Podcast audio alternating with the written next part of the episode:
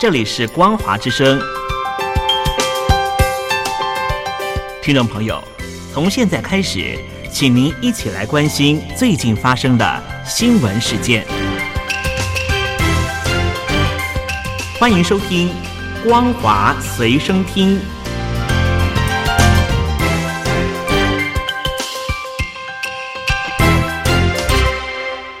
各位听众朋友好，欢迎继续收听光华之声。您现在收听的节目是光华随身听，我是老谷。首先带您关心，中共近期启动控制大陆科技公司，从数字货币到技术监管，对反竞争行为还有其他违规的企业处以罚款，或是指示改革企业结构。但不论是表面上指控理由是什么，近期针对技术领域的监管行动。共同点都是北京希望控制相关的企业以及该企业拥有的数据，进而控制消费者与更多的民众。据外国媒体报道指出，去年阻止蚂蚁集团首次公开募股之后，官方宣布对金融科技公司的监管方针，防止任何公司变得过于强大。今年三月，再对百度等十二家公司处以每家五十万元人民币的罚款。理由是未获主管部门批准完成并购。今年四月，阿里巴巴被开出二十七点五亿美元罚单，是东亚国家史上对企业最高的罚款记录。分析显示，北京长期对大陆技术行业实施重拳镇压，也是中共领导人习近平提醒大企业的另一种方式，也就是中共才是掌控者，企业的成功取决于中南海是否高兴。当中共需要时，阿里巴巴等企业会分享用户数据，但企业最终还是控制相关的数据。如企业不受控制，对北京来说就是个噩耗。因此，中共才会极力的削弱这些平台的影响力。根据外媒报道，中共宣布禁止金融机构提供加密货币交易相关服务后，官方日前定调严打比特币挖矿以及相关的交易行为。防范金融风险，金融专家观察，此项举动象征官方整治比特币市场的措施已经势在必行。分析认为，接下来对虚拟货币还有更大的整治措施，只为了维护金融系统的稳定，甚至挖矿占用晶片资源，也是官方打压的原因之一。报道指出，近日虽然有金融机构与地方政府宣布严管比特币。但国务院首次对比特币相关的议题做出裁示，具有重要的意义，把整治虚拟货币市场的作为提升至国务院的层级，显示官方下一步将提出打击、加强整治比特币等相关措施。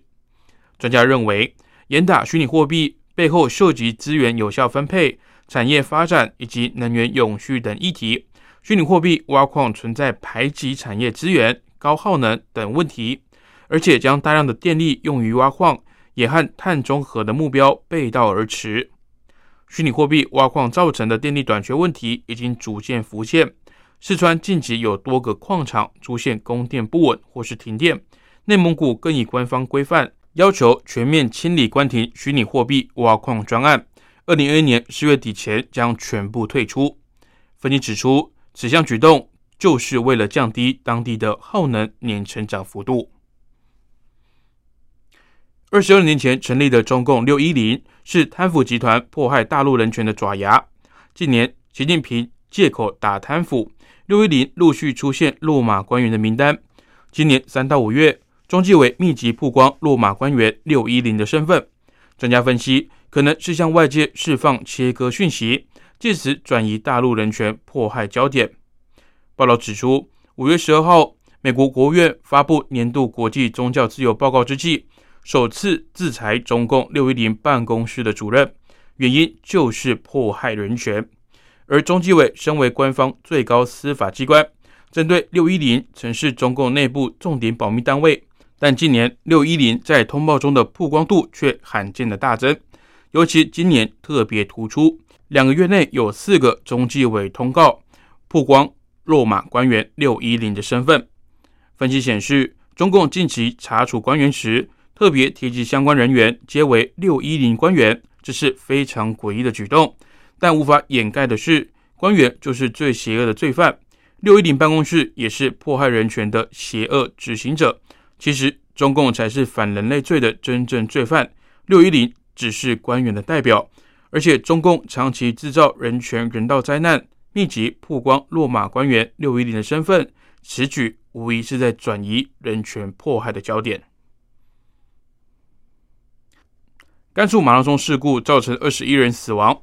中国国家体育总会昨天晚上为此召开紧急会议，要求加强赛事安全管理工作，并坦言以行政管理体系为主导的管理模式难以适应新形势下的监管任务要求。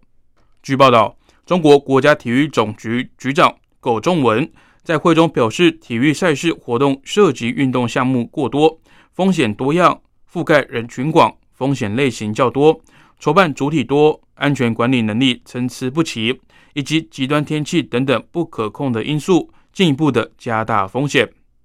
苟局长表示，放管服改革对监管工作提出新的更高要求。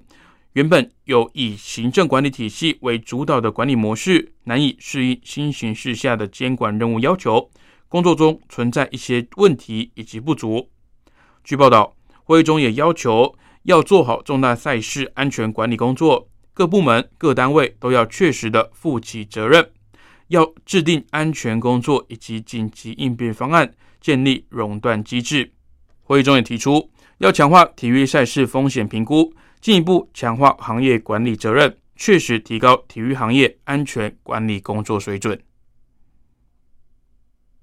今天是天主教为中国教会祈祷日，近日却发生中国政府动员上百名警力逮捕主教。拆毁教堂十字架等事件，宗教方济各昨天在周日弥撒之后，发动全球信徒扩大为中国教会迫切祈祷。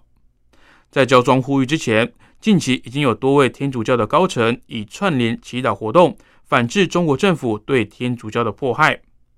曾经在三月十四号谴责中共隐瞒疫情威胁全人类的缅甸枢机主教博茂恩。率先发表声明，邀请各界为中国祷告，引起广大的回响。美国、英国、加拿大多国也都有国会的议员加入。美国多位主教也公开的响应活动，在五月初扩大设立为全球为中国祷告的专门网站。尽管中国现行宗教法禁止未成年人进入教会，教宗谈到中国教友时，还是强调。家庭成员因为信仰更紧密连结是很美好的事。父母与子女、祖父母与孙辈、牧者与信徒都可以像耶稣的第一批门徒一般，与圣母一起祈祷，等待圣灵。教宗也表示，中国教友是他内心最深的牵挂。他希望邀请全球信徒一起为中国最亲爱的兄弟姐妹迫切祷告，帮助中国信徒成为福音的传播者、善良与仁慈的见证者。使他们能够打造中国社会的公益以及和平。好的，以上就是今天光华时听的内容，感谢您的收听，我是老谷。